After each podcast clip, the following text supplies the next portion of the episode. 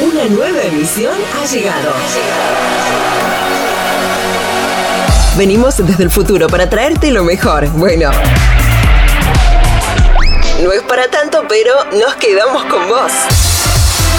Aquí comienza, comienza el programa que viene a cuestionarlo todo. Conducen Bernardita y Facundo. Un programa pensado para que te diviertas, te informes, escuches buena música y muchas cosas más. Dale volumen, que esto así comienza.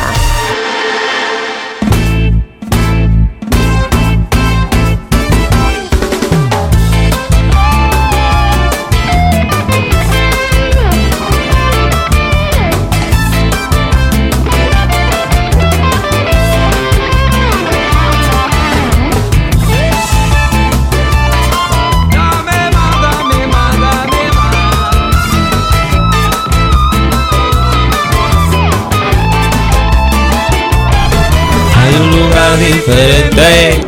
Que se llama Saitera. Los hay que quieren besos y los hay que se pelean. Hay un lugar diferente que se llama salidera. Ay, para Facu. Sos vos, es increíble. Hombres. Es insoportable. ¿El qué? ¿Qué es? ¿El qué soy yo? ¿La que boicotea mi propio puesto de trabajo? Me parece que no. Mi hermano presidente. Sentate en esto, por favor. Sí. Dame más, dame más. Oh, Dios mío. Miércoles 15 de septiembre, 18.02 de la tarde y así iniciamos una nueva edición de Salidera con mi compañera que se sienta en el micrófono y lo rompe. Sí, No, no, en serio. sí, me parece que soy yo que estoy cargada. Boluda- perdón, boluda, esto es... Sí, me parece que soy yo. No, no. Mirá, pero ¿Será, la, mirá. co- ¿será la compu? ¿Serán los aros? A ver, sacate los aros. Me muere, llegan. No. No, ¿La compu? ¿Será la compu? A ver. no sé. Correla, correla Pero compu. No me dejes sin compu porque... No, no, pero. No, no, soy yo. A ver, salí del estudio. A ver, pará, pará, vamos a hacer la prueba. no, no, sí, por A eso. ver. No, no, la prueba no te voy a echar. A ver. Chavo que estamos echando la culpa. ¿Qué? Chavo que le estamos echando la culpa a ella yo. ¿Igual? No, pero. A ver, apagame, apagame. Bueno, Sigue, chicos, sigue, qué sigue. sé yo. Bueno, buenas tardes. Estoy más Buenas tardes, cargada buenas que tardes. cargadín. Facundo Chogorría los saluda frente a mí, la dueña de, de todo lo que es rotura de, de micrófonos y, Y de ligamentos cruzados. mi compañera Bernardita Castelena. Buenas tardes. Buenas tardes, ¿cómo le va, señor? ¿Todo bien? ¿Tanto tiempo? Bien, bien, acá tirando, tirando. ¿Cómo viene ese miércoles? Bien. ¿Cómo, vi- cómo viene esta hasta hoy, esta semana? De semanita. Semana movidita, que a la vez medio que se me pasa rápido, pero a la vez se me pasa lento. Pero a la vez, ahí creo que disminuye un poco, Sí. ¿no? Puede, ¿eh? Puede que sí. Puede que sea. Radio en vivo. Es la computadora. Es la computadora. en el enchufe de Es- atrás poner o sea, es el la fuente, ¿no? Que está haciendo Claro. interferencia. Ja, porque si no, Gabriel García no iba a poder dormir. Y no, igual mejor porque estábamos todos sin saber qué era. No, no, no, total. Enchufalo allá atrás tuyo. Ahora enchufo, pero tengo, tengo batería para rato. Me decías. Eh, no, una semana movidita, hermosa, hermosos días se está haciendo y eso es eh, eso es clave, ¿no? Porque eh, para, para nuestro ánimo, para nuestra vida cotidiana, eh, es clave que los días estén lindos. Y aparte de, de venir de una semana cargadita, Sí. que salga el sol porque si seguíamos nublados, eh, no sé qué iba a suceder. Total. Voy a hacer eh, un llamado de atención. Sí, ¿qué? Cuando estábamos recién en la vereda, Sí, en la porque estabas en la vereda. no, no, no es por eso igual. no- Ah. Lo mencionamos igual. Sí. El señor Gabriel García se le complicó, llegó unos minutos Se tarde, se lo perdona. Como se lo porque perdona. es humano, porque es humano, Listo. porque él se piensa que Pero el llamado de atención no era para el señor Gabriel García, sino era para los quienes dicen ser mis padres, Sí, que pasaron por la esquina y no te vieron. y no me vieron. Y yo, ch, ch, vos no me escuchaste Bueno, porque estaba con el teléfono, obvio. Fíjate, fíjate quién, fíjate a quiénes elegiste cuando estabas en la panza de tu mamá. Nada, qué sé yo. No está bueno. Gracias. Nada, Eh, seguí, pues me, me quiebro si no. Sí. Eh, bueno, no, eh, un, un fin de semana muy movido, la verdad hemos trabajado a pleno eh, con, con, una, con un triunfo alevoso de Nacho Palacios en la ciudad de 9 de julio, una página de diario completa que dice gracias, Sí. estamos viendo en este momento. Abrí el diario y de repente es Nacho Palacio diciendo gracias. Yo creo que, que Nacho Palacios les dio suerte de haber venido salidera a principio Sí, de año. no, ni hablar, en marzo, No sé. en marzo. Sí, Eh, bueno, pero la verdad un, un triunfo de, de Nacho alevoso, como decíamos, la alianza juntos, entre los dos candidatos juntos, el 66% de los votos, que es un montón, Es es un montón. en la ciudad de 9 de julio. eh, y, y bueno, así el PRO pierde la, mm, la cabeza de las listas, ¿no? El- la decisión un poco de, de la lista de- de legislativa en este caso, pero que también son cosas que se van ordenando a futuro. O sea, Sí. eh, son, son cosas que te dan la pauta. Y no solo a, a Juntos le dio la pauta. El Frente de Todos perdió en casi todo el país. Y bueno, y también fue una gran sorpresa, creo, para todos, pero sobre todo para los mandatarios, para quienes estaban en las listas, porque, eh, porque se pensaba que iba, iba a haber un apoyo más importante del pueblo. Hoy veía varias, en un ratito vamos a hablar sobre eso, ¿no? Pero hoy veía varios análisis al respecto. Eh, por ahí hay gente que dice haber votado a Manes para que por ahí no gane el PRO. Es uno de los análisis, pero no va, no es todo el electorado. Eh, Claro. Ni hablar. La, la izquierda creció Ah, porque mucho si, también. si se pusieron todos de acuerdo y salió bárbaro. Claro, no, esos votos, esos votos del frente de todos fueron tanto para la izquierda como para la derecha. El FIT tuvo su mejor elección en los últimos 10 años, o sea, es un montón. Eh, y también el frente de, de Gabriel, de ¿Gabriel? de- Gabriel Milei. Javier Milei, no salud. es Gabriel. Gabriel es García. Sí. El frente de Javier Milei Bueno, en cualquier momento, ¿eh? En cualquier momento encabeza la lista. sacó, sí, no se corta el pelo una semana y listo. La lista de Ya Forti, es la lista Gabriel de. Forti. Eh, también sacó un, un alto porcentaje, más para mí de lo que se esperaba. Y también un poco las elecciones legislativas eh, apuntan a eso, porque o apuntan o, o siempre fueron un poco eso, ¿no? Porque la gente entiende que no es la persona que comanda el país la que estás eligiendo, sino que es eh, que son los que comandan el país un poquito más abajo y a veces no lo entendemos, lo hablábamos en el programa anterior y, y creo que no hay una, un entendimiento Pero que no es menos general. importante. No, no, no, que no hay un entendimiento general de la importancia de los senadores y diputados hasta que, por ejemplo, eh, las mujeres siguen abortando en la clandestinidad. Eh, por la decisión de estos de estas personas que se votaron en las listas, ¿no? Por ejemplo. Eh, ahora no, pero digo, de- en dos años eh, que se podría haber aprobado una ley, no se aprobó, y eso también generó la muerte de un montón de mujeres que tuvieron que seguir abortando en la clandestinidad. Total. Ahí por ahí nos damos cuenta que nuestros derechos están en sus manos. Entonces eh, es muy es muy importante saber a quién votamos y saber las ideas de los frentes que votamos. Eh, en este sentido creo que hay una también creo que hay algo de, que el gobierno de Macri dejó también que tiene que ver con lo económico, con un montón de cosas que hacen que el PRO se encuentre un poco más debilitado que en las elecciones anteriores. Eh, hay algo también innegable en la economía del Frente de Todos que hace que también la gente en la- las urnas elija otras alternativas. Eh, y creo que el radicalismo siempre aparece como este punto medio entre las dos cosas, ¿no? Eh, que también forma parte de la alianza de Juntos, obviamente eso es innegable, eh, pero siempre aparece como un punto medio entre peronismo y, el PRO. Entonces, eh, creo que eso fue uno de los puntos principales. Por otro lado, Nacho Palacios es un, eh, un candidato que viene laburando muchísimo desde, desde marzo, desde antes de marzo, desde febrero Y viene un año muy, muy, muy, de movido, campaña. ya tuvo dos campañas. Mucha actividad. eh, y de mucha actividad, de mucha visibilización. Es un candidato que trabajó eh, como secretario de gobierno en- durante el, go- el gobierno de Walter Batistela, valga la redundancia. Una persona que viene de la política y que también sorprende porque la apuesta de los dos partidos principales hasta el momento era eh, los médicos candidatos. Y de Sí. pronto Nacho Palacios era una de las. en- entre los tres principales, era la única lista que no tenía el médico Total. candidato. Y aún así ganó. Nacho Palacios habló de política, de educación, de cosas. eh, incluso el otro día lo hablábamos con unos amigos, esta cuestión de que eh, cosas que, tam- que no estaban directamente relacionadas con la pandemia tampoco, sino como algo. eh, muchas veces un discurso eh, siempre incluyendo un poco lo que pasó en la pandemia, pero también un poco más estructural. Y creo que eso también eh, ganó, ¿no? Porque, porque, bueno, nada, una estrategia discursiva, una estrategia de trabajo que claramente dio sus frutos eh, y, que lo, y que lo tuvo a Nacho Palacios el 9 de julio como ganador, a Facundo Manes como ganador en la cuarta sección, pero no a nivel nacional, porque Diego Santilli le sacó una diferencia del 12% aproximadamente. Eh, pero bueno, la verdad es que fue un fin de semana muy, muy, muy, muy movido. ¿Cómo viviste el fin de semana? Con cansancio. Ah, eh, y bueno, sí, a mí también me sorprendieron los resultados electorales, obviamente. Por ahí, no sé, en un- uno hay, hay lugares donde uno, uno, como que, uno como que. Eh, nada, sí, me sorprendieron mucho los, Se invierte. los Se- resultados. Se, invirtió lo que pasó en 2017.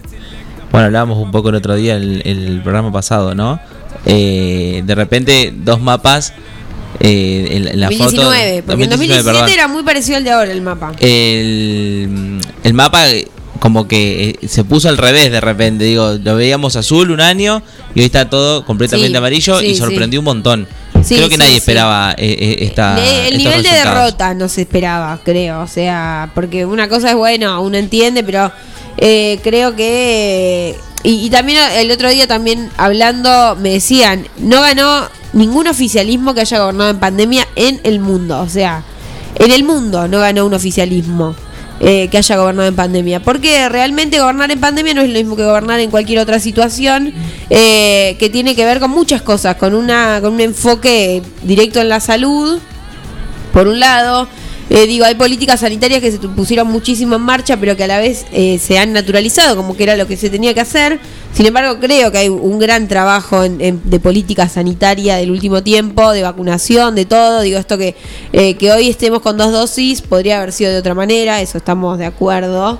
Eh, también hubo una inevitable, o mejor dicho, imposible de ocultar eh, debilitamiento económico en el bolsillo de la gente. Y eso es, eh, digo, bueno, sí, en principio la gente tiene miedo de contagiarse, de morirse, bla, bla, bla, bla, bla, sortea ese miedo, o en el transcurso de ese miedo, la gente también se quedaba sin trabajo, la gente también se eh, no podía dejar entrar gente a su negocio, tenía que, eh, un restaurante tenía que vender por delivery, no era lo mismo, cerraron un montón de comercios, eh, y al mismo tiempo uno ahora va a comprar un kilo de tomates y sale 400 pesos, o no sé, vas a comprar un kilo de tomate y un repollo y sale 400 pesos. Vas a comprar un pack de cerveza y te sale más de mil pesos. Una cerveza de gama media. ¿No? Como que. Entonces es, eh, es. Eso es innegable y es algo que me parece que es lo que la gente pone la balanza en primer lugar. Porque. Y, se vio en las urnas, ¿no? Que también lo, lo decíamos hace unos días. eh, esta cuestión del, del voto castigo. Las legislativas siempre sirven, eh, o muchas veces han servido como voto castigo eh, para, para mostrar lo que no, no le gusta a la gente. Digo, en 2019 veíamos los mapas azules, pero en 2017 Cristina Kirchner, que es como Cristina Fernández, que es la principal figura del peronismo en este momento, del kirchnerismo, perdía contra Esteban Bullrich. O sea, contra Esteban Sí. Bullrich, que en ese momento era una figura Pero que era me- mi pregunta es. ministro de Educación y, y medio pelo, me parece, en ese momento. Digo, el, el voto castigo, después en qué termina. Y el voto castigo, eh, bueno, esto puede terminar, digo, en 2017 hubo un voto castigo que después para 2019 el macrismo se había debilitado tanto como fuerza política, digo, esta cuestión de después de las pasos se aumentó el dólar, eh, se disparó 30 pesos de un día para el otro, y un presidente enojado que te decía que estaba enojado por lo que habías votado y cosas así que hicieron también a la gente decir, bueno, este evidentemente no es el camino, ahora votaste otro camino, agarró una pandemia, eh, no sabemos cómo se hubiese gobernado sin pandemia, eso nunca lo podemos saber, pero también sabemos que eh, durante la pandemia, y, y lo estamos viendo en este momento, hay un problema económico estructural que no se ha resuelto, la gente no puede alquilar sus propias casas, no alcanzan, digo, los salarios no nunca llegan a cubrir el nivel de inflación que vivimos.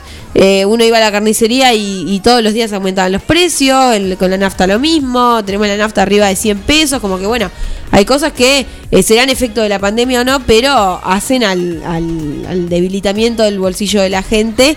Eh, y después, bueno, la- en la opinión de uno puede decir, bueno, me pare- no sé si lo otro te va a dar otra una solución mejor, pero sí como que aparece esta incógnita. Entonces la gente, y en este sentido, ahí es donde creo que se... mm, se refuerza la Unión Cívica Radical como, como partido, porque la gente ya aprobó el PRO y no le gustó, en algunos, o en algunos casos sí, eh, ya aprobó el peronismo, no le gustó y, la Unión Cívica Radical aparece siempre como una centro, un centro de todas esas cosas, digo, igual formando parte de un frente, igual teniendo que hacer alianzas con, con el macrismo, con el PRO, con, con, lo que quiera llamarle, eh, pero que aparece como una tercera posición, que antes era por ahí más del peronismo, pero que en este momento aparece como una gran polarización y una tercera posición ahí que la gente dice, bueno, le voy a dar de vuelta mi voto al, a la Unión Cívica Radical, que hasta ahora estaba muy invisibilizada, porque no encontraba eh, senadores, diputados radicales en el tercer, cuarto puesto y ahora la Unión Cívica Radical dijo yo voy a hacer mi propia lista. Y eso hacía mucho que no se veía. Entonces, eh, y la gente apostó por esa lista.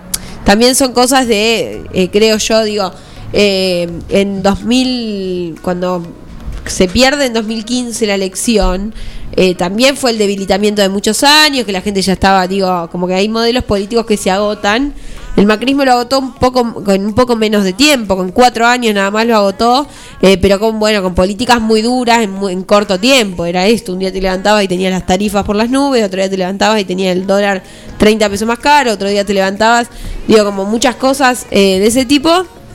Y ahora hay un debilitamiento de la pandemia que es un nuevo debilitamiento, pero que también hace que de pronto el Estado, viste, eh, y lo decía Inés, la otra vez Inés lo vi solo en una nota en zona cero, el Estado te decía eh, si podías ver a tu familia, si podías ir a la escuela, si no podías ir a la escuela, digo, porque es el, ente ordenador y estamos en una, en una situación sanitaria y nada, mundialmente inexplorada nunca y es lo que pasó en el resto del mundo, sí, y por eso perdieron también un poco los oficialismos en el mundo, ¿por qué te pasó esto? Te avasallaste a la gente. Porque era lo que tenías que hacer o no, bueno, pero la avasallaste, porque le estás, la estás controlando desde hace un año y medio y depende de tu anuncio para saber si puede ir a ver a su familia o no, ¿no? O si los chicos pueden ir a la escuela o no. Y en el medio algunos errores, algunos errores de comunicación, algunos errores eh, garrafales que eran que, no se pueden permitir, con cuestiones muy sensibles, porque también estamos hablando de gente que se que se ha muerto. Digo, estaba el que no podía ir a la escuela, el que no podía ir a trabajar, el que y, la gente que se moría y la familia que no podía despedirlo y digo como cosas muy muy tétricas eh, que hacen al contexto a una pandemia, a, a, todo, pero que, pero que creo que han, ha, agotado mucho a la gente, a la población en general, como esta cuestión. Eh, entonces, bueno, la gente se expresó en las urnas y, bueno, de ahí veremos qué pasa. Veremos qué pasa hoy y en un ratito un poco vamos a hablar de eso. Eh, presentaron la posibilidad de renunciar, digamos, ¿cómo, se, ¿cómo es que se dice? que no, presentaron la renuncia, sino que quedaron a disposición del presidente un montón de ministros que pertenecen a un cierto sector eh, del, peronismo que está actualmente en el gobierno. Eh, y, veremos, en un ratito vamos a ampliar eso porque es bueno, una, un gran, fue un gran impacto. y de pronto habían, ponían a disposición la renuncia ocho ministros fundamentales del gobierno y uno dice, Digo, es algo que siempre pasa porque ya ha pasado en el 2017, en el 2019 también. Eh, pero, pero bueno, nada, un, montón de información para el día de hoy. 18, 18 de la tarde de un miércoles post electoral. Sí, demasiada, información para mitad de semana. Sí, un montón de información. ¿Cómo, se llega al fin de semana? Ni idea. Sí, pero ¿sabes cómo se llega al fin de semana? Una playlist que se va, te va a hacer morir. Escucha.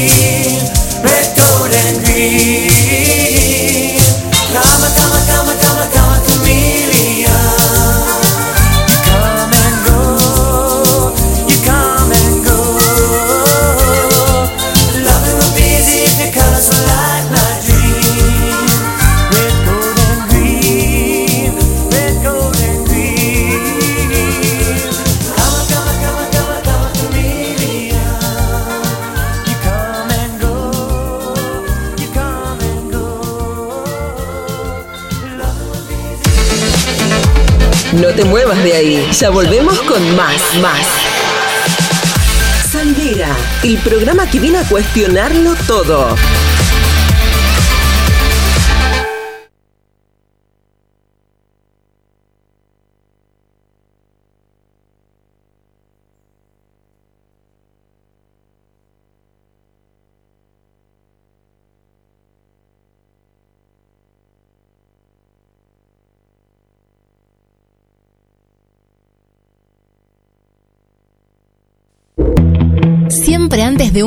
asado va una buena picada. Y nosotros te la preparamos. Almacén 1937. Picadas. Criolla, de campo, tradicional, solo quesos y la exclusiva 1937. Almacén 1937. De lunes a domingos en Corrientes 1112. Pedidos al 52 1937. Entrega a domicilio solo viernes, sábados y domingos. Sabemos que los animales son parte fundamental de cada familia. Por eso, en Mi Mejor Amigo te ofrecemos un servicio premium para que tu mascota tenga el cuidado que se merece. Atención clínica integral, variedad y asesoramiento en alimentación. Y una amplia variedad de accesorios para tunear y consentir a tu compañero de cuatro patas. Encontranos en Santa Fe 516 o por teléfono al 2317-521-440. Mi mejor amigo, una segunda casa para tu mascota.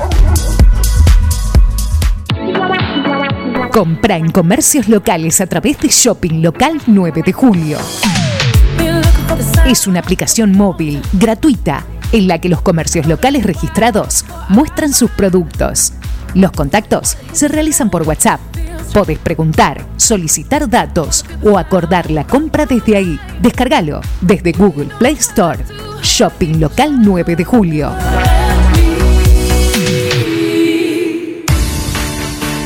En tiempos de coronavirus, sabemos que la buena sanitización es fundamental para que todo funcione correctamente. Somos una empresa familiar con más de 30 años en el rubro.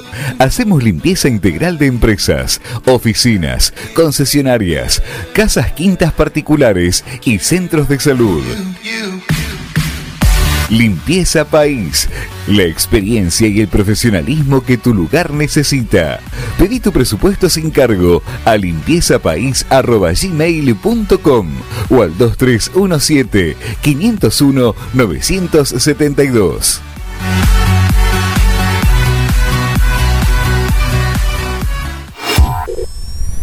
Tu cine Tu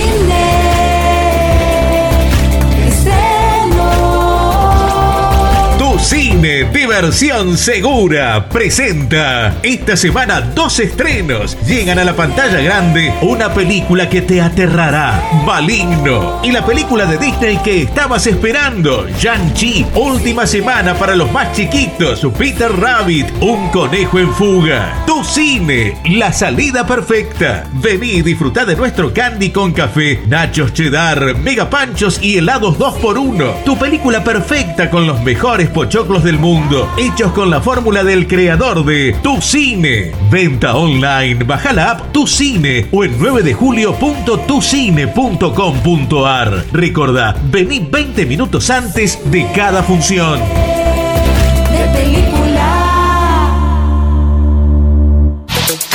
¿Se te rompió el teléfono y lo necesitas urgente? Tenemos la solución. En Locos por el Celu arreglamos tu equipo antes de que se le termine la batería. Además, contamos con amplio stock de equipos liberados y una exclusiva línea de accesorios para que te lo lleves protegido. Robio 852. Locos por el Celu. Todo lo que necesitas para tu teléfono en un mismo lugar.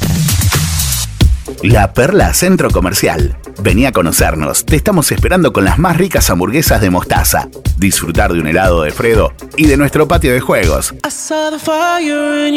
Además ahora, nuevo candy bar, stand de juguetería y más de 50 marcas reconocidas como Honda Shop, Lacoste, Levi's, Cher y la ropa más canchera y divertida para los más chicos. ¿Sabías que podés hacernos tu consulta al 2314 570531? Estamos en Insta y Face como La Perla Bolívar. Seguinos y entérate de todo. La Perla, Brown 199, Bolívar. Consultas al 2314 570531. ¿Ya pusiste el agua y no sabes con qué acompañar el mate?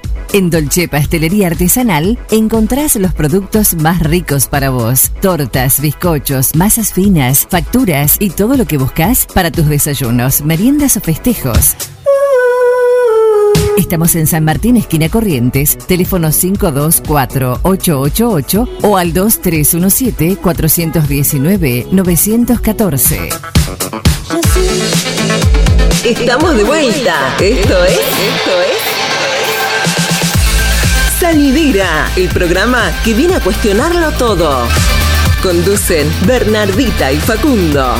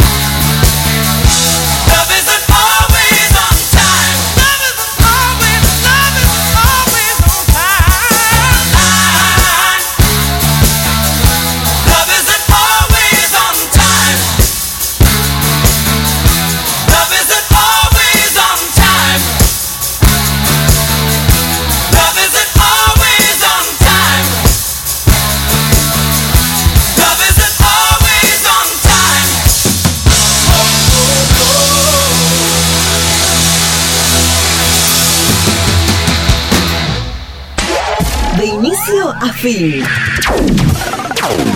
Salidera, el programa que viene a cuestionarlo todo. Viernes, 18 horas.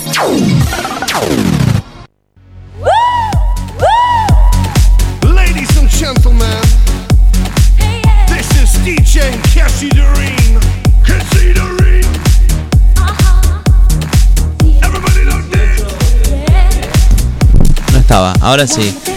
¿Qué ve? Ah, no entiendo por qué el, operador me hace ¿Qué seña me ves? ¿Qué ves cuando me ves? si, si no estoy al aire. Sí, sí, muy atento estoy. 18, 30 y, ya te digo, y 33. Siguen siendo y 33. ¿Te gusta? Miércoles 15 de septiembre, segundo bloque de salidera. Sí, claro que sí. ¿Ustedes bien? ¿Del otro lado? La nos, verdad- mandan, nos mandan un WhatsApp al 2317 51 7609. Un No audio nos- si quieren contándonos a ver qué están haciendo. Recibimos el saludo de siempre del señor eh, Poppy. Mandó un saludo especial a Daisy, como siempre. Y queremos saber quién está escuchándonos del otro lado. Eh, voy a hacer un reclamo. Sí. ¿Abriré todos los bloques con, con algo para decir? Sí. Hoy estoy un día raro.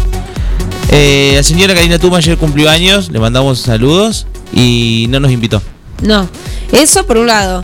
Sí. Y por otro lado. Yo los, escu- los eh, escuché muy de muy muy de joda, muy de joda con el señor eh, Santiago Graciolo y Martín París en el pase Sí. y no recibí invitación. Les Sí, mandé un no. mensaje y dije, bueno, para ahí pica. Nada. No picó nada. nada. Y no dejaron aparte ni las migas de los alfajorcitos de No, maicena no, que no, pudimos no, ver no en el han grupo. dejado nada, no han dejado nada, tuvimos que traer nuestra propia merenda. Nada. Karina, fíjate, fíjate. De onda, eh. ¿Qué sé yo? De onda. ¿De qué te dan ganas, Facundo Echegorría, un día como hoy? Ahora, hoy, hoy, específicamente hoy, Sí. de dormir, porque De dormir, sí, estoy. un sueño. Pero bueno, bueno, no le pongan Bueno, tanta onda. por fuera Pero de un día eso- como hoy, de sol. Mate, mate el sol. Mate. Mate, mate en el parque. Con un poquito más de temperatura ya te digo un tereré. Sí, un tereré. En unos un días nada más. Con un poquito más de temperatura te digo, a esta hora una cerveza en el balcón. Sí, no, nunca, me- nunca pensé que me ibas a invitar a tomar un té verde, muy bueno. No, claro. Pero sí, puede ser. Asustate, vos sabés, ese día ese, que día, asustar. ese día una transmisión en vivo por, por- por todos los canales, por Somos, acá en Fort, en todos lados. Totalmente, totalmente. Eh, porque, bueno, la verdad es que está hermoso el día en la ciudad de 9 de julio, una ciudad, una semana prometedora. Nos podría Que- esperar, eh, eh, Enzo, por una cerveza. Sí, Digo, no estaría mal. fíjate. No estaría mal, mirá. Reportate. No estaría mal. Y hay batatitas de las de paquete. Esas que te gustan a vos. Eh, le contamos a la gente que tenemos noticias. Tenemos bastantes noticias que nos han quedado pendientes, pero que son eh, atemporales. Porque sí, porque la verdad es que eh, hablan de cosas que, que suceden a diario. Entonces, el operador que está un poco distraído, ¿Qué dice? no, le, le contamos a la gente que. Eh, estoy tra- pasa? estoy ¿Qué te pasa? tra- estoy trabadita. Aparte te estás leyendo, ¿no? No, no lo estoy leyendo, estaba Ah. esperando el audio, pero como le estamos dando changuilla al operador. Está tomada. Bueno, eh, si quieren ir sirviendo, porque yo sí traje merienda y los invito, ¿no? Como Karina Tuma. Totalmente, totalmente. Karina. Sí, Que- Y si aparte quiere que venir, ahí no nos están escuchando. si quiere estamos venir la gente de otros, de otros programas también, nosotros siempre El señor, el estamos señor Martín dispuestos. París, ¿desde cuándo vi- viene de más programas y no el nuestro? Totalmente. Eh, ¿Qué te cuento que, eh, como veníamos hablando en el bloque anterior, hay muchos ministros y funcionarios que pusieron Sí. su renuncia. Entre ellos, el que empezó con el tole tole fue el señor Guado de Pedro, que eh, podemos verlo en Twitter como Guado de Corrido, y que... mm, y, y que, bueno, prese- presentó su disposición a la renuncia. Esto no significa que estén renunciando, porque fue lo que informaron muchos portales, mal informaron los portales, eh, porque cuando alguien ve la palabra renuncia O y muy dice, determinante todo, ¿no? renunciaron, renunciaron los ministros. No, dice que ponen a disposición la renuncia como diciendo, si estoy haciendo algo mal, el presidente puede pedirme que renuncie. Exacto. Que no es lo mismo que ya firmarlo. Guado de Pedro no fue el único. Roberto Salvareza, eh, Fernanda Raberta, que es la titular de ANSES, Tristán Bauer, eh, entre otros funcionarios que se van sumando cada vez más, como Juan Zabaleta, Sabina Fre- Frederick, eh, Matías Culfas, como que empezaron a, no solamente a, re- a- ofrecer la renuncia, sino también a llegar a la Casa Rosada para ver qué pasaba. Lo cierto es que estas cuestiones sirven de alguna manera para apretar, ¿no? Para decirle al presidente, mira, el camino... Y esto también lo, lo han puesto en jaque ya el día domingo, el día lunes. Eh, para que cambien las cosas van a tener que cambiar los que están a cargo de las cosas. A cargo de algunas cosas fundamentales. Eh, entonces, como que hay- los ministros presentan la renuncia como para decir, yo pongo a disposición mi renuncia. Probablemente Alberto no creo que lo haga renunciar a Guado de Pedro, que es el ministro del Interior. y que la y, que por ahí creo que es uno de los que más se destaca. Hace unos días incluso, por ejemplo, pudimos seguir el minuto a minuto de las elecciones a través de una aplicación, eso es completamente nuevo. Digo, entre otras cosas, ¿no? Pero como que hay cosas en las que se innova, hay otras De cosas... hecho, la, la- la gente en redes, cuando se dio a conocer esta noticia, eh, digo, por, por fuera de los demás ministros, era No, como. Guado, no, vos no eras. Claro. Cristian. Claro, totalmente. Eh, pero bueno, la- lo cierto es que es esto, ¿no? Sirve un poco para apretar entre comillas y entre no comillas a quienes por ahí sí se les pide que renuncien, como por ejemplo, creo que el nombre que más suena es Nicolás Trota, que es el ministro de Educación, y que no ha tenido, creo, su mejor gestión. Eh, y esto lo creo personalmente, pero que también creo que es uno de los personajes determinantes que a quienes se le está solicitando eh, que presente su ¿Qué renuncia. pasa con Nico Trota? Por otro lado, ¿Se, se está haciendo el que no ve las cosas? se habla de Santiago Cafiero. eh, bueno, veremos qué pasa en los próximos días. Lo cierto es que siempre las elecciones son momentos de reacomodamiento. Eh, durante la presidencia de Mauricio Macri también pasó un poco lo mismo. Sí. No, casi nunca, casi nunca empiezan y terminan los mismos ministros, ¿no? Eh, así que, Aparte así es que, como bueno. reacomodar. Digo, esto es de cara a- al 14 de noviembre, Sí, claramente. sí. De cara a noviembre, pero como- también pensando, creo yo, más No, que ni hablar porque queda tiempo todavía de gestión, pero eh, tiene que ver un poco con esto. Digo, Totalmente, hay una cuestión fundamental y es que la gente te ordena el rumbo, nadie más que la población te ordena el rumbo. por eso. Eh, Así que entonces, también son medidas de- decisiones que se tienen que tomar ahora Totalmente. para revertir un poco los números de, de acá a noviembre. Son- Totalmente. Son, dos meses de reacomodamiento total. Hace unos días, eh, hace bastante, hablábamos de un crédito a monotributistas a tasa cero, créditos que podían llegar hasta los 150 mil pesos sin interés eh, y, que se le iban a otorgar a monotributistas puros, que son las personas que solamente ganan a través del monotributo. Por ahí hay muchas personas que tienen un trabajo en blanco y que además facturan, bueno, no. En este caso es para monotributistas puros y eh, Matías Culfas destacó y ahora vamos a escuchar un audio eh, la importancia de estos de estos créditos, de estos 155 mil créditos que ya se adjudicaron. Repasamos la ejecución del crédito tasa cero a monotributistas, ya tenemos 155 mil créditos eh, preadjudicados por 16 mil millones de pesos, así que la verdad que estamos muy conformes, contentos con la ejecución de, esta, línea, que entendemos una herramienta importante para dinamizar la economía en sectores este, que, que realmente bueno, generan más consumo, generan más trabajo. Así, así lo escuchábamos a Matías Culfas. Eh, bueno, estos, este tipo de créditos para monotributistas, como un montón de, de otras cuestiones que se han puesto en práctica, de cuotas sin interés, de, de bueno, lo vemos mucho con la cuenta DNI, qué sé yo, son como, eh, creo, por ahí no son todos la misma cosa, pero sí son parte del alivio o de tratar de aliviar un poco el bolsillo de la gente eh, en- durante la pandemia que ha sufrido tanto. Por otro lado, me interesaba eh, tomar como referencia esta, estas palabras que dijo la presidenta de la Casa del Encuentro, Ada Rico, que es que tiene que ver con los femicidios en Argentina. En Argentina, en lo que va del año hasta hace una semana aproximadamente, se registraron 173 femicidios. Esa es la otra pandemia, la otra epidemia que nunca para eh, y que estamos soportando las mujeres todo el tiempo. Eh, hace unos días nada más, en el día de antes de ayer, se cumplió un año del femicidio de Micaela Salazar, que fue acá 9 de julio, que conmocionó muchísimo a toda la ciudad porque y a todo el partido, porque bueno, son cosas que uno ve eh, y como decíamos ayer en las grandes ciudades, como que eh, son cosas que uno dice acá en 9 de julio no pasan, como uno cuando ve, no sé, un robo o, o otras cuestiones, pero lo cierto es que en este caso los femicidios eh, a, a diferencia de un robo, de un secuestro, de esas cosas que pertenecen a factores externos, los femicidios muchas veces se dan dentro del ámbito de confianza. Entonces, eso hace que haya femicidas en todos lados y que sea algo de lo que nunca las mujeres podemos terminar de escapar porque no sabemos, cuando conocemos a alguien, no sabemos lo potencialmente violento que puede llegar a ser.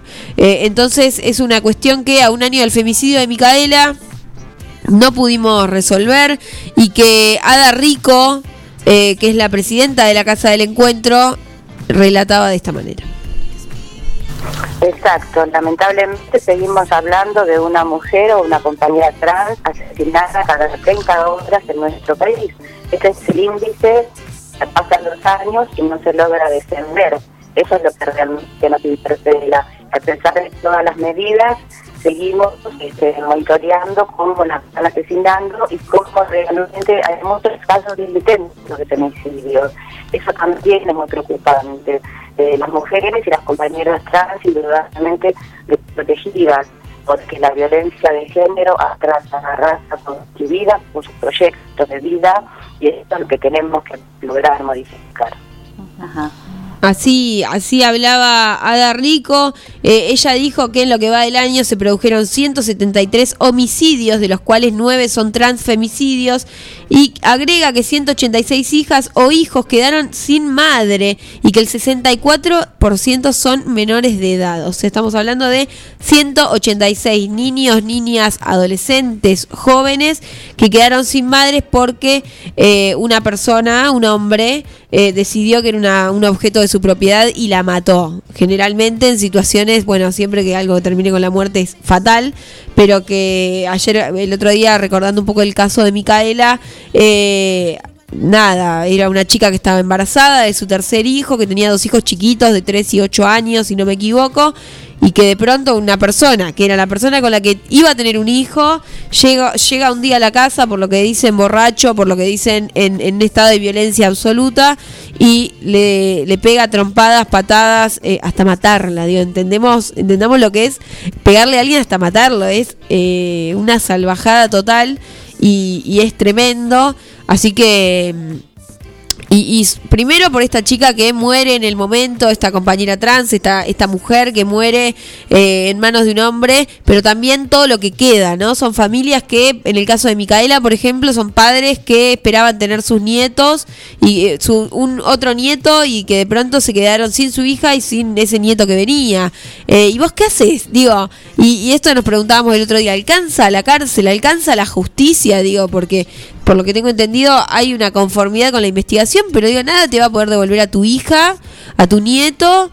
Eh, cuando esos nenes sean grandes, esos nenes que vieron morir a la madre delante de sus ojos, o sea, el nivel de salvaje, estás matando a la mamá de esos dos nenes que te están mirando.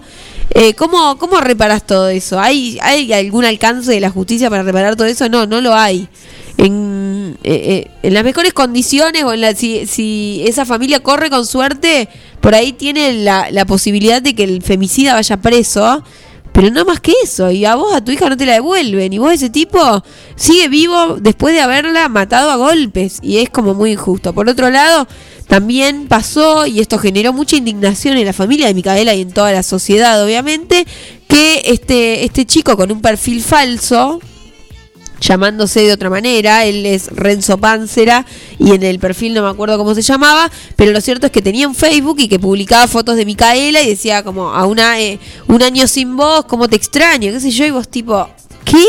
O sea, la mataste a patadas y encima tenés el descaro total de hacerte una cuenta de Facebook y ahí también es dónde funciona la justicia si la persona que está dentro está en Facebook, por ejemplo.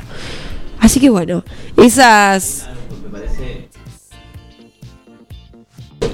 que hay una cuestión de, de conformidad de parte de la familia desde el lado, y esto obviamente desde afuera Sí, y sí, cosas, sí, ¿no? desde Pero el avance de la investigación y que esté el avance de la investigación y que no esté libre y, y que pueda ah, volver a suceder un hecho como el que pasó. Pero eh, digo, esta, estas mini fallas que no son minis, digo, pero esto de que la- una persona que esté eh, privada de su libertad tenga un teléfono para poder comunicarse, eh, digo, pasó siempre. Sí, sí, pero que ahí son cosas que digo estamos Sí, conformes con la investigación de que él esté no, no esté suelto no, no esté afuera pero eh, del otro lado es de como bueno el padre de Micaela, los las hermanas, las primas, Te entran a, con una Facebook, foto en Facebook. entran a Facebook y ves que el tipo la recuerda como si Claro. no fuese la persona que la mató, ¿entendés? Digo, ¿qué haces en ese caso? Te vas hasta la comisaría y lo reventás a trompadas. Digo, no, no, no, no, me, no me entra porque no es racional y en este sentido es, eh, y bueno, lo decía Ada Rico en este audio, hay una cuestión estructural, hay medidas, hay medidas, hay medidas, pero las medidas, digo, porque estamos hablando de relaciones muy interpersonales. Uno puede decir, las medidas contra la inseguridad pueden ser poner más cámaras, poner esto, poner un policía en la esquina, qué sé yo.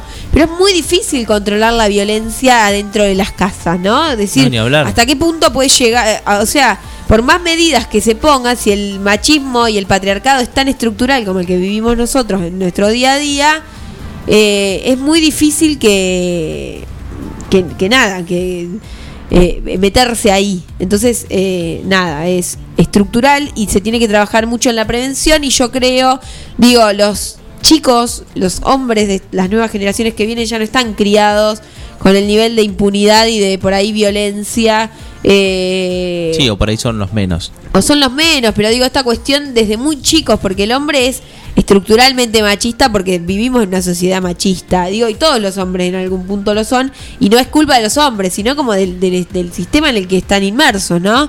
Pero esta cuestión de que vos te criás y desde el momento cero tu mamá se está encargando de todas tus cosas, desde el momento cero, digo, en la mayoría de los casos, ¿no? Eh, te- eh, ya te mandan a fútbol en, en cuarto grado y lo, lo habitual en octavo es cagarte a trompadas con, el, con tus amigos y Digo, cuando esa es, es la forma de vivir desde tan chico, y ahí ni te estoy diciendo, no, hay, no, apareció una mujer en contexto, una novia, todavía. Entonces, pero vos tenés una carga de, de, de, de lo que es del ser hombre que aparece y después se pone en juego, digo, si uno no lo trabaja y no, y no puede identificar cosas que están mal. Digo, si, si en un contexto está bien que pegue una trompada ahí, hay hombres que se piensan que en cualquier contexto está bien pegar una trompada y poner respeto, ¿no?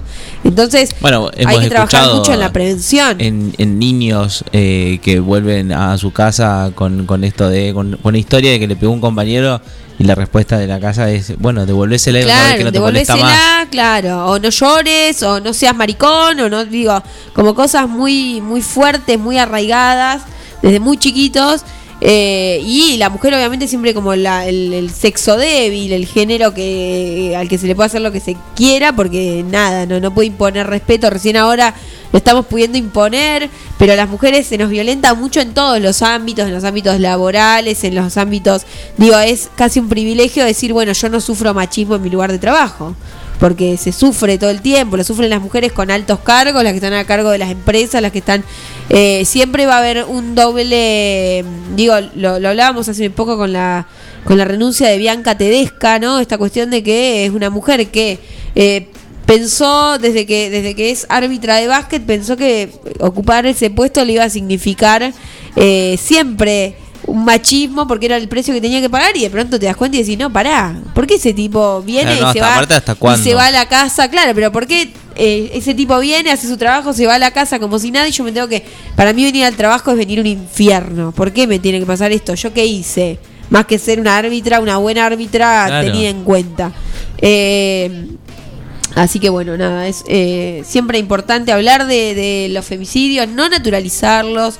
Eh, lo que pasó con Micaela conmocionó a 9 de julio para siempre, creo, porque también fue uno, si no fue el primero, habrá sido uno de los primeros casos de femicidio con la carátula de femicidio, porque mujeres han muerto en, en- condiciones, eh, han sido eh, abusadas, golpeadas, maltratadas durante toda la historia de la humanidad y habrá habido mujeres que han muerto en manos de hombres con la figura de homicidio, de crimen pasional y que todo eso ha quedado en la nada. Ahora hablamos de femicidio, ahora se va a la calle a reclamar por una mujer que muere y eso el 9 de julio fue, eh, nada, fue muy impactante hace un año. Eh, por otro lado, vamos a hablar del Plan Provincial de Lectura y Escritura. Eh, la coordinadora Paula Davico dijo que hay que democratizar el acceso a la lectura y escritura porque en el Día de la Alfabetización, que fue la semana pasada, eh, sostuvo que hablar de alfabetización es hablar de incluir, es alguien que ingresa a un sistema de comunicación de pertenencia una forma de estar con otros. Y en este caso se habla y se pone muchísimo hincapié en, eh, en las formas digitales de comunicación, ¿no? Que son tan, tan importantes. ¿Tenemos el audio? Sí, tenemos el audio. Muy bien, A ver. hacer eh, una crianza con ternura y básicamente lo que, lo que se propone es una tarea eh, pedagógica, tareas vinculadas también a cambios culturales que tienen que ser profundos para que todos los niños y niñas en nuestra patria tengan las mismas oportunidades y tengan la posibilidad de tener no solo una niñez eh, adecuada, sino también un futuro promisorio. Sí. Eh, bueno, en este caso no estábamos hablando de, de, de esta, de este programa de lectura y escritura, sino de una ley, hablaba Santiago Cafiero sobre una ley de crianza con ternura que se lanzó eh, desde el gobierno nacional para los principales organismos y que tiene que ver con, eh, y, y está muy relacionado con lo que venimos hablando, eh, de, de establecer programas para hablar de la crianza respetuosa, del trato respetuoso con los niños, tanto en las instituciones, digo, y cuando se hace hincapié en las instituciones es porque las instituciones son el primer paso para después Total. replicarlo en el ámbito privado, ¿no? Pero bueno, este buen trato con los niños que muchas veces se empieza, y es donde empieza la, la violencia estructural que viven muchas personas. Digo, hay muchas personas que si uno se pone a indagar en su historia, eh, violentos, que son violentos de adultos, es porque han tenido una vida muy violenta y una infancia muy violenta. Es un primer momento de la vida en el que hay que tener mucho cuidado y hay que eh, ser muy cuidadosos con los niños que tenemos alrededor, cuidarlos como un tesoro, porque de esa crianza, esos primeros momentos, después será el adulto en el que se convierta. Hace unos días pensaba que... Sí, sí, esa, perdón, esa construcción de la crianza es fundamental eh, de cara al futuro. Totalmente, totalmente. Eh, hace unos días pensaba, digo, viendo cómo en una en un espacio público eh, le gritaban a un nene con un- desaforadamente. Y digo, eh, bueno, yendo primero a la vulnerabilidad de las mujeres, pienso en la vulnerabilidad de la infancia, total, digo, nenes totalmente eh, vul- vulnerados por los adultos que los tienen que cuidar. Y estamos hablando de adultos, digo, no estamos hablando de una clase social ni nada, pero siempre hay un, un, un- nada, una, una muestra de poder frente a los niños que es eh, muy evidente eh, y que se resume en gritos, en golpes, en la tiradita de pelo, en la zamarreada. Y digo, pensándolo haciendo un paralelismo, si esto se le hace a una mujer, si se le grita de esta manera, ¿no? Ya es un motivo para tener miedo y para denunciarlo, lo cual es completamente correcto. ¿Por qué a los- con los niños no pasa eso? Digo, ¿no? ¿Cómo por qué los adultos... eh, y, y porque fue algo que me impactó tanto esa criatura un poco desprotegida frente al grito del adulto que tenía que cuidarla, que supongo que era el padre, que me hizo pensar ¿Quién defiende a esos chicos? Y la, la propia, el propio padre que después era amoroso y lo que sea, ¿no? Porque después la agarraba, la llevaba de un juego de acá para allá. Pero digo, es grave estar eh, tratar a veces con tanta intolerancia a los niños. Porque de última, es el adulto en el que, el que lo ha traído al Sí. mundo, el que ha asumido esa Es- responsabilidad. Se entiende que a veces, a veces haya desbordes, porque criar Sí, una obvio. personita Bueno, pero no es la también manera. lleva mucho desborde, pero también digo, hay veces que se, viol- se violenta a los chicos y está tan naturalizado esto de la zamarreadita porque se porta mal, el tironcito de pelo de oreja, Que diciéndole te- no seas caprichoso, te, que te genera una cierta desconfianza la imagen esa de padre. Digo, por más de esto que vos decís, en lo privado debe ser amoroso y demás, pero como totalmente, o también esta cosa, imagen. eh, ¿cuántas veces hemos visto adultos decirle a un nene, no grites gritando el triple, ¿no? Como, ¿cómo? Deja de gritar. Y vos decís, pero pa, eh, eso sí, es una deben ser, digo, uno no, no, No es padre, no es y- madre. Y, debe ser algo que te, Te- sí, supera y te. Por momentos no sí. sé. Pero, viste, como que tenés que buscar. Y esto es de afuera, obvio, siempre hablando de afuera, pero como que buscar y equiparar eh, la- las cosas, porque es esto: si el nene está gritando, la nena está gritando, y vos le decís callate, gritando 15 veces más, es como, bueno, si el ejemplo en teoría sos vos. Hay que fijarse cómo, cómo, cómo son las formas, porque- cuidar las formas Y también. en ese además hay una para- cuestión que a veces creo que impacta a los adultos y, y como adultos no eh, nunca queremos hacernos cargo de eso y es que los niños suelen ser espejo de los adultos. Y a veces eso no gusta a los adultos, porque si yo te digo, esa nena eh, grita o, o hace cosas o, o se porta mal todo el día porque lo que ve en su cotidianeidad Claro, son no, gritos obvio, todo el hablar. Vos me decís, no, pero si acá, si hay- digo, bueno, no sé, pero la nena, digo, a veces eh, para justificar el accionar adulto se habla de los nenes, se los etiqueta como caprichosos, como insoportables, como esto, como el otro. Y muchas veces, digo, eh, a veces se le pone mucha responsabilidad.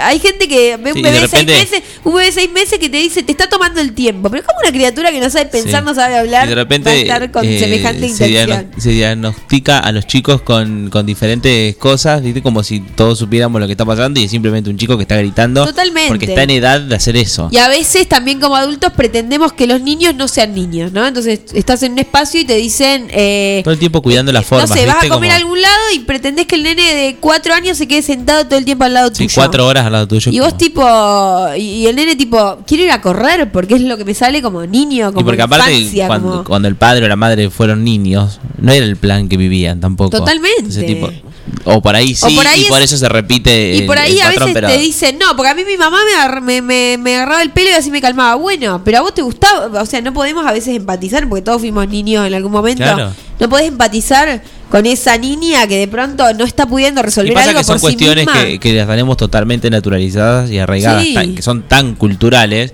que de repente es como no te lo cuestionás ni un poco. Te, Totalmente. te sale en el momento y, y es la reacción que tenés ahí. Pero a veces pienso es esto, ¿no? Como adultos. Digo, un hombre le tira el pelo a una mujer, le pega una zamarreada y ya es motivo de denuncia. Porque Y está perfectamente bien, porque es una mujer que está en peligro. ¿Por qué con los niños no?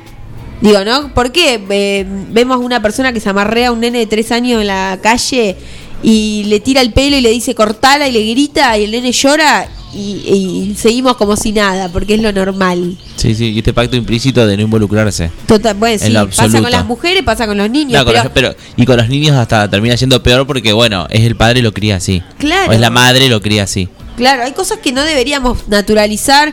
A veces el otro estará, está desbordado y a veces no lo puede poner en conflicto. Y es difícil también cuestionarlo, digo, tal vez podés presenciar una, una situación así y no te sale tan natural, digo, porque... No, es muy difícil porque el otro también te estás metiendo en la crianza del otro. No, ni hablar. Y nunca Pero- va a caer bien eso. Pero bueno, si esas situaciones no, no, te llevan, no te llevan a involucrarte, pero sí te hacen repensar cosas que tal vez estás viendo, Claro. qué sé yo. O sea, siempre desde un lugar constructivo creo que se puede aportar porque eh, también hay algo desde el afuera que se ve, digo, primero que hay como una ambivalencia con el afuera. Por un lado ves cosas y vos lo vivís de afuera, vos no sabés lo que tener una personita de cuatro años todo el tiempo dependiendo de vos y pidiéndote cosas y bla, bla, bla, bla. Pero por otro lado también uno ve de afuera el esquema completo, la foto completa, que por ahí el que está adentro no. Digo, como cua- cualquier persona cuando le planteas, che, estás siendo bastante malo en esto. ¿No? Sí, sí. Digo, y siempre constructivamente, a veces el que está adentro no lo ve. Claro.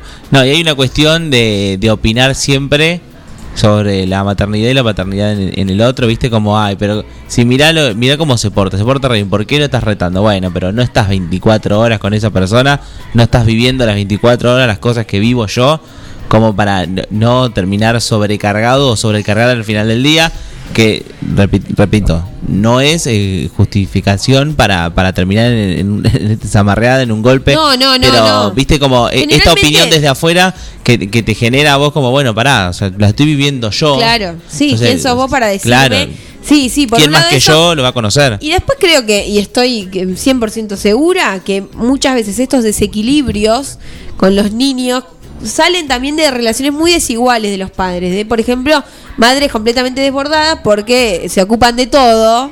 Eh, no, digo, como que muchas veces detrás de esas relaciones de, de poder y de, o, o de frustración con los niños y de todo, es porque, bueno, la que se está haciendo cargo, evidentemente, del niño es la madre, entonces, digo, es todo, todo queja, todo por, por una situación de desborde total. Digo, hay muchos factores, hay muchísimos factores, pero, eh, pero bueno, eh, nada.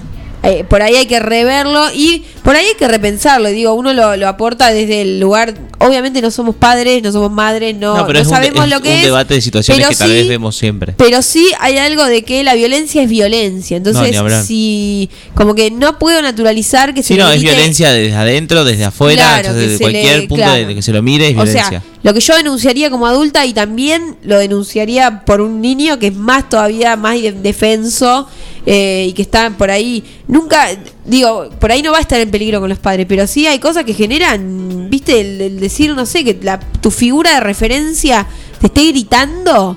Es como para una criaturita es un montón. Entonces, bueno, invitar a repensar eso. Acá Marta Rombó, nuestra fiel seguidora Sí. y admiradora, nos dice eh, que no nos olvidemos que hay muchas mujeres machistas y que lamentablemente sus hijos serán machistas. No, sí, obvio. eh, machistas un poco somos todos porque vivimos en un sistema estructuralmente machista, que a las mujeres nos ponen una... Digo, y es eso, hay mujeres que dicen, ay, mirá, Sí. ¿cómo le hace cambiar pañales al boludo ese? Está, le, le está cambiando los pañales al nene. Vos decís, tipo, Y hay cuestiones también de, de, de, historia de, propia de la madre que generan que se, se genere un vínculo con su hijo, con su hija, que termina eh, en una historia medio rara donde lo introduce al machismo completo, al hijo y entonces como, pero también tiene que ver con un poco con la historia que viene de antes de la madre. Sí, no, ni hablar, es algo muy estructural y que, te- que hasta que no pones en cuestión y decís, uy, Total. esto lo- me gustaría corregirlo y no lo corregís, porque aparte es la normalidad del mundo, digo, es mucho más, eh, mucho más normal que una mujer diga, ay, mirá ese, ese, ti- que- ese tipo, qué boludo, le está cambiando los pañales al nene, que decir, ay, mirá qué, qué bueno esa pareja como trabaja en conjunto, ¿no? El lugar que se le ha dado a las mujeres siempre es ese y siempre hay un recelo un poco con la otra que por ahí pudo lograr una crianza compartida, por ejemplo. Eh, pero bueno, sí, claro, los hijos van a ser machistas y, y se va a repetir un poco la rueda hasta que nadie la pone en cuestión, porque además los hombres viven en un mundo muy cómodo para los hombres y eso es así. Eso, eso es así, aunque Gabriel García y quien quiera lo reniegue de, de lo que estoy diciendo. Vamos a escuchar un temazo de los Beatles que se llama Come Together.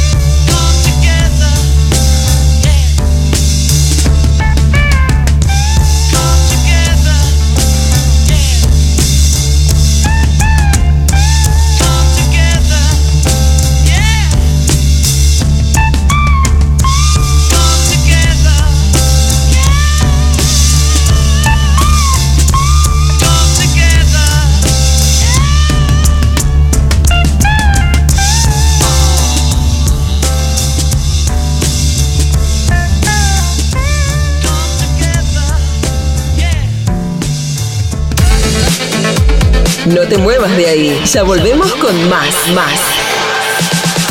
Salidera, el programa que viene a cuestionarlo todo. En Mascheroni Computación, encontrarás el mejor servicio para trabajar desde tu casa de forma segura y sin interrupciones. Con Office 365, damos soluciones de nube privada y nube pública, seguridad y filtrado de contenidos a través de routers UTM. Somos especialistas en routing y switching y VPN con acceso para token de seguridad. Además, lo que necesites en software, hardware, periféricos y mobiliario para computación. Y somos representantes exclusivos de Tango, el sistema de gestión número uno. Pasa por nuestro local en Cardenal Pironio 1278 y seguinos en redes sociales. Mascheroni Computación, tu referente en tecnología. ¿Se te rompió el teléfono y lo necesitas urgente? Tenemos la solución. En Locos por el Celu arreglamos tu equipo antes de que se le termine la batería. Además, contamos con amplio stock de equipos liberados y una exclusiva línea de accesorios para que te lo lleves protegido. Robio 852. Locos por el Celu. Todo lo que necesitas para tu teléfono en un mismo lugar. La Cooperativa de Provisión de Servicios, otros servicios públicos y sociales, de vivienda y créditos de Ludiñac Limitada, es una empresa creada para brindarle a la comunidad los servicios esenciales para su desarrollo: electricidad, gas, sepelio, cloacas, agua e internet. Banda ancha con fibra óptica directamente a su hogar, en la localidad de Dudignac, 25 de mayo 153, teléfonos 02317 49 2038, 49 2040. ¿Querés insertarte en el mercado laboral? En Luga, Recursos Humanos, somos especialistas en búsqueda y selección de personal, indicadores de gestión de recursos humanos y administración de personal. Visítanos en Salta 1338. Contactanos al teléfono 52 0982 o al correo electrónico lugarrhh@gmail.com. Luga, Recursos Humanos.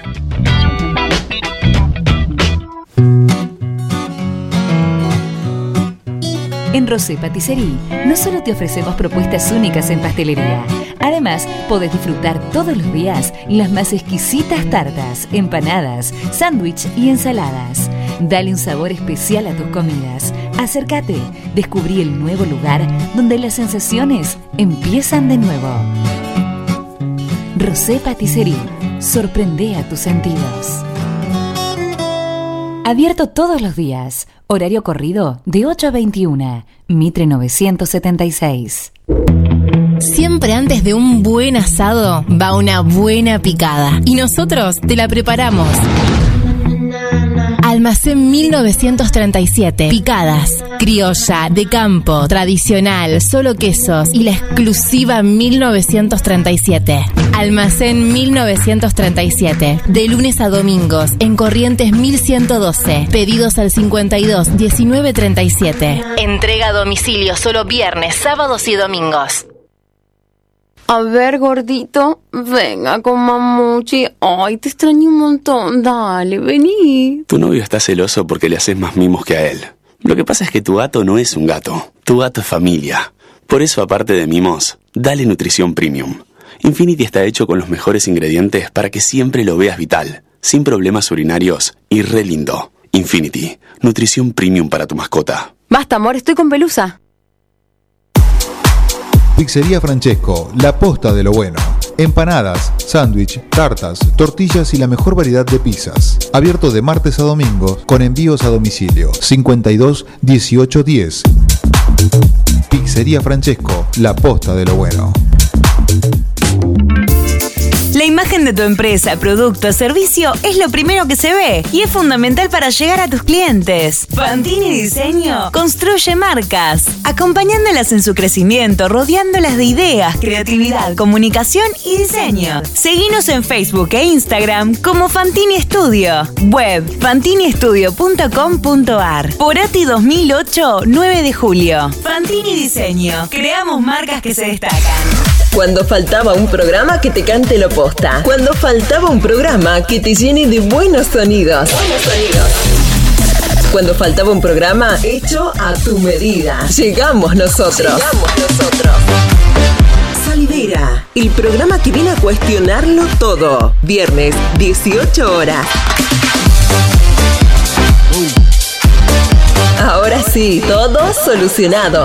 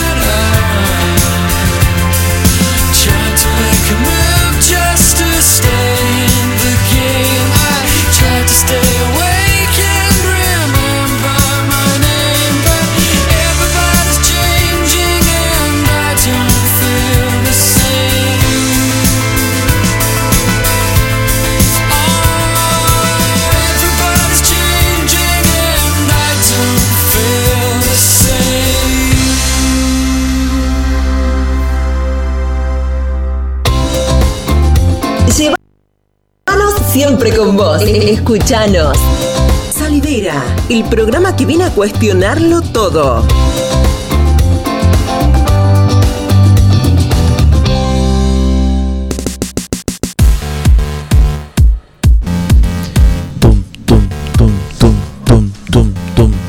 Tum, 19 y 16. Último bloque de salidera y tenemos gente sentada en la mesa. Bienvenido, señor Willy Roca. ¿Qué tal? ¿Cómo les va? Muy buenas tardes. ¿Todo bien? Todo bien, todo tranquilo. ¿Cómo viene esta semana hasta el día de hoy? Bien, bien, bien. Hasta hace un ratito venía mejor, pero bueno, tuve un contratiempo, pasó? pero bueno. ¿Qué te pasó? No, no, no, un contratiempo. contarlo? Sí, sí, en la huerta que tengo un ¿Qué problemita, pasó? apareció un hongo ahí en la No. rúcula ¿Y qué pasó? y no, le tengo que sacar todo.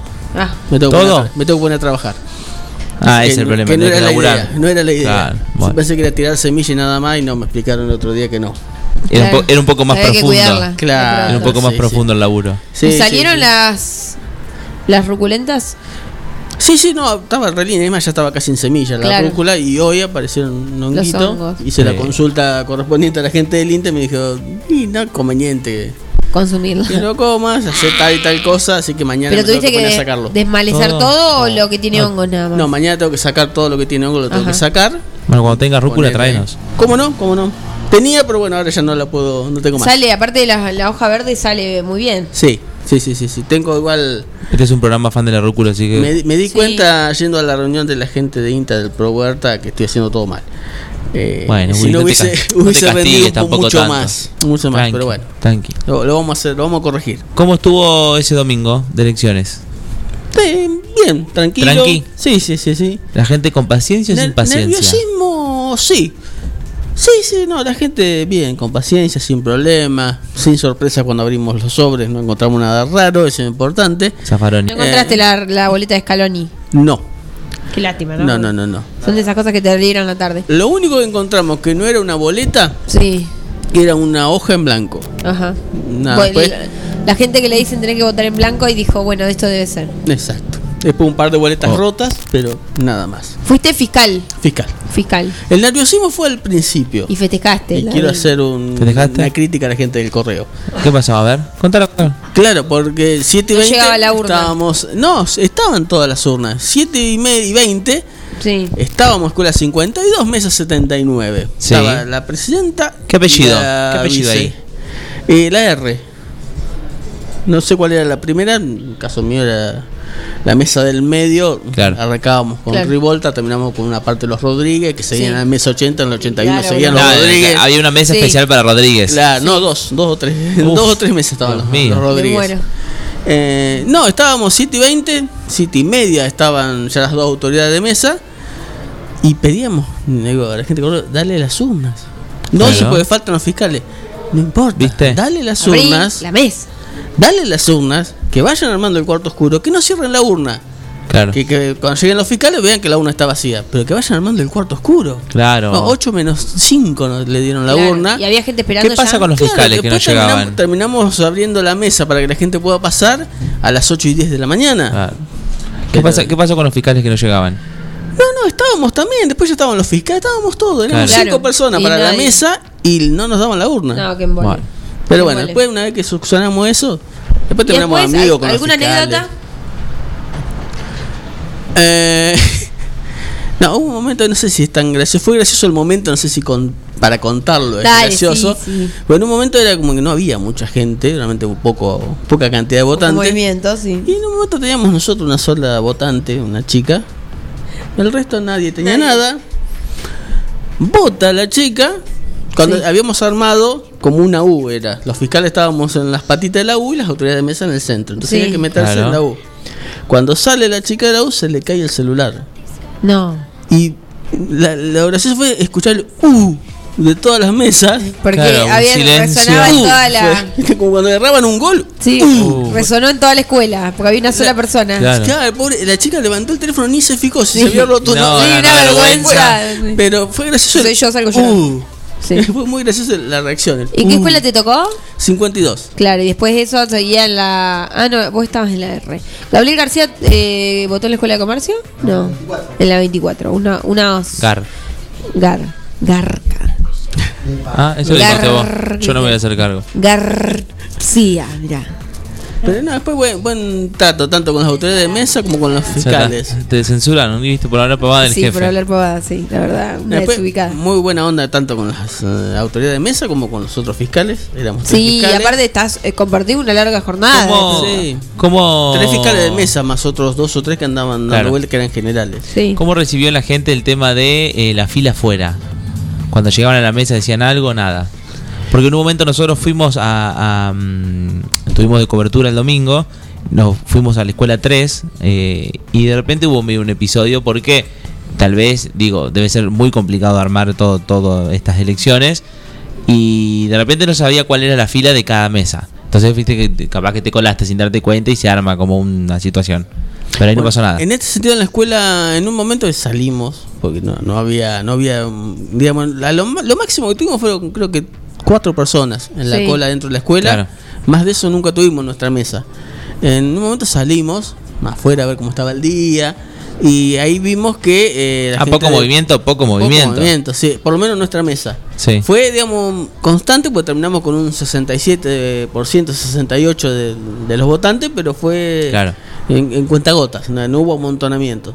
Entonces, en un momento salimos y vimos que eh, la gente de gendarmería y la policía habían puesto una, una silla con el número de mesa y Claro. se hacía la cola ahí. Claro, La nuestra, la mesa 79, creo que nunca tuvo cola.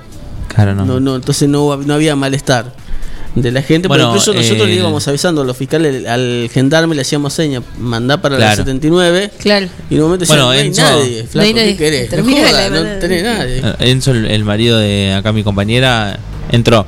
Fuimos Yo también, sillita vacía. escuela. La escuela 3 tenía fila hasta la esquina y de pronto yo miré mesa 21, me- Por, ejemplo, mi hermana, que también votó en la escuela 52, mesa 82, estuvo haciendo media Claro. hora de cola afuera.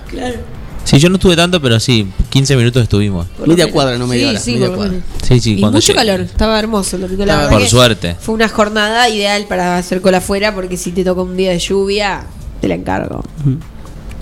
Sí, sí, no, y Sí, por suerte estuvo lindo. tra- transcurrió con normalidad. Bueno, bien. Así ¿Resultados que- de tu mesa? De- y después de tanto, aparte, ¿no? ¿De cuántos años habías dicho que no Como 10 fiscalizaba? años que no era fiscal. Sí, sí. No cambió nada.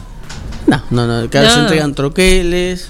Claro. Que me cuesta más ver dónde están los. La los- gente, tilde. la gente lleva el número de orden y su Algunos lapicera sí. para firmar. Sí, sí, sí. Algunos sí, Ah, otros bueno. no. Igual estaba el alcohol ahí para el que quería usar la lapicera que teníamos, que tenían las autoridades de mesa, Claro. que había una exclusiva para la gente, para que votara la gente. Claro. Retomando la pregunta de mi compañera. estaba el que trajo, me, ca- me causó un- Sí. una. No gracia, pero bueno, alguien que trajo la lapicera, pero se desparramó arriba de la mesa para firmar. o sea, Claro, era lo mismo. Te propongo Era lo eso. mismo. Sí. Claro, Era era lo lo mismo. mismo. El, eh, preguntaba mi compañera el resultado de la mesa. El resultado de mi mesa ganó el doctor Zapata con 69 votos sobre 64 de mm, Palacios. Ahí. 46 sacó mm, eh, el doctor Mignes. 7 Darío Lanieri. Creo que 3. no, eh, Banchero sacó 6. Qué memoria. Y no, Banchero sacó, perdón, Banchero sacó 14. Eh, 14 y 2, 16. Eh, 14 enteras y 2 cortas había. 14 más 2, 16. Y 3 sacó Aramburu y 1 Pitatore. Esa es la, la de mi mesa. Sí.